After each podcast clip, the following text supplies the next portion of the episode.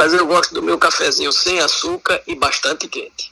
Muito bem. Já que o assunto é quente, né? Finalmente o presidente Bolsonaro vai poder é, ter um orçamento para sancionar e trabalhar. Foi duro, demorado, mas valeu a pena essa espera, deputado? É, é, foi uma demora como eu nunca vi em toda a minha trajetória política.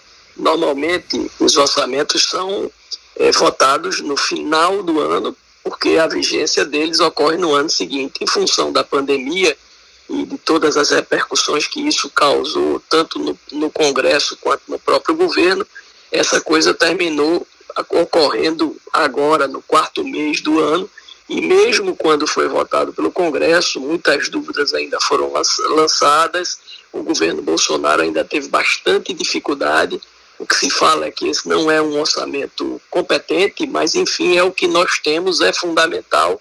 Já tinha que estar aprovado há mais tempo. Alguns setores do Estado já estão parados, paralisados por falta de orçamento, então, mesmo sendo questionado quanto à sua qualidade, eu quero saudar a chegada, enfim, do orçamento aprovado. O deputado, e essa CPI, né, lá no Senado, como é que o senhor vê a criação dela? Os bolsonaristas, né, que defendem o governo, dizem que é política, e quando entrou a questão dos estados e municípios, se acalmaram mais, que agora é que todo mundo vai, vai, vai ver. Enfim, CPI sempre é uma coisa que demora muito e não tem muito resultado prático é, no país. Como é que o senhor avalia?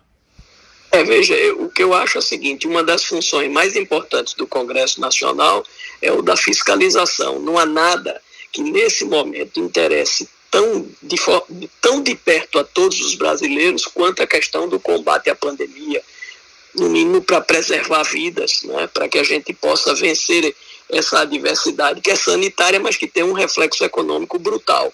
No entanto, conhecendo como eu conheço o CPI, eu acho que o momento não era dos melhores. Eu preferia ver uma maior eficiência nas ações do Ministério da Saúde, uma maior coordenação entre Ministério da Saúde, estados e municípios, porque essa é a grande falha, né? Como esse governo é negacionista, como o presidente Bolsonaro nunca admitiu que estava diante de um problema com tamanha gravidade, mesmo que nesse momento nós já passemos dos 350 mil brasileiros que perderam as suas vidas, mas o presidente Bolsonaro sempre estimulou a que não se utilizasse a máscara, a que houvesse aglomeração, sempre disse que isso era um mimimi, que era uma gripezinha, e todas as ações do seu governo, inclusive a escolha do ministro Pazuello, que não era da área de saúde, era um militar, sobre a argumentação do que é, ele era um craque na logística, e eu não sei que craque é esse, porque hoje faltam remédios, faltam insumos, faltam tudo, e isso é logística.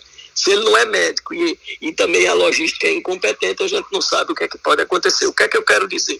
Eu preferia que nesse momento a gente trabalhasse a questão com foco único para virar essa página e até no momento seguinte a gente pudesse com uma CPI não apenas identificar o que falhou e quem falhou, mas, sobretudo, a correção desses rumos para o futuro.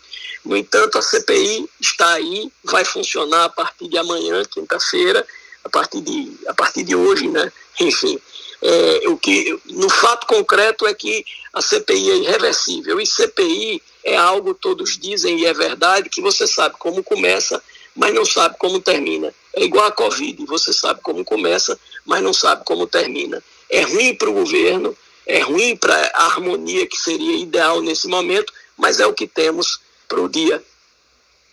Deputado, ontem foi aprovado né, o PL, projeto de lei, sobre a prorrogação da, da Lei Aldir Blanc, já que o setor de eventos é o mais penalizado, principalmente a cultura. Né? É, é uma saída para amenizar essa situação dos artistas e produtores culturais? sem dúvida, não resolve nem de longe, mas ameniza, mas a, a, ajuda, apoia a esse período de transição. Você disse, e eu vou repetir, é, a questão da pandemia ela teve uma repercussão brutal na economia, em todos os setores. São poucos os setores que não foram afetados. Mas se há um setor que a gente pode destacar, esse é o setor do evento. Porque esse é um setor, inclusive, que está proibido de trabalhar porque ele implica necessariamente em aglomerar pessoas. Então, os profissionais da cultura, do evento, eles estão impedidos de trabalhar e o governo precisa socorrer. Essa lei Aldir Blanc, é, é algo, foi um programa de apoio que surgiu no Congresso Nacional. E, em função da burocracia e da dificuldade, é, terminou vencendo o prazo e muitos recursos não foram utilizados. E eles estavam sendo, estão sendo devolvidos ao Fundo Estadual de Cultura. Essa lei que nós aprovamos na madrugada de hoje, ela, primeiro, ela é, prorroga os prazos para a utilização desses recursos, que foram repassados a título de apoio para o setor cultural. Ela permite a estados e ao, ao Distrito Federal e aos municípios que utilizem o saldo restante do dinheiro transferido para essas ações emergenciais e mais do que isso, não é, os recursos que foram devolvidos ao Fundo Estadual de Cultura, porque as prefeituras não conseguiram utilizá-los, estão autorizados a voltar a ser direcionados para as prefeituras no sentido de que a gente utilize, ou seja, mais prazo para que a gente possa promover os benefícios que são claros da Lei Aldir Blanc. Deputado, aproveitando falando um pouquinho de política, né? O senhor tem conversado com o Rafael Delon após a eleição. Como é que está o PSD aqui em Caruaru? Menos do que eu gostaria, porque a vida segue, ele tem aí as atividades dele, eu tenho as minhas, mas nós sempre estamos conversando de forma virtual.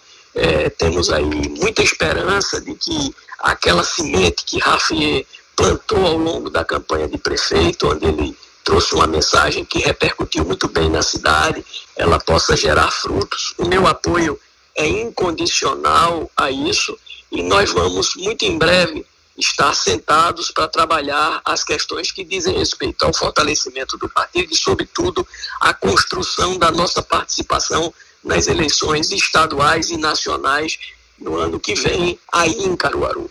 Deputado, falando em eleição do ano que vem, como é que está o PSD nacionalmente hoje, né? O que é que vocês pensam de eleição é, do ano que vem para a presidência, enfim?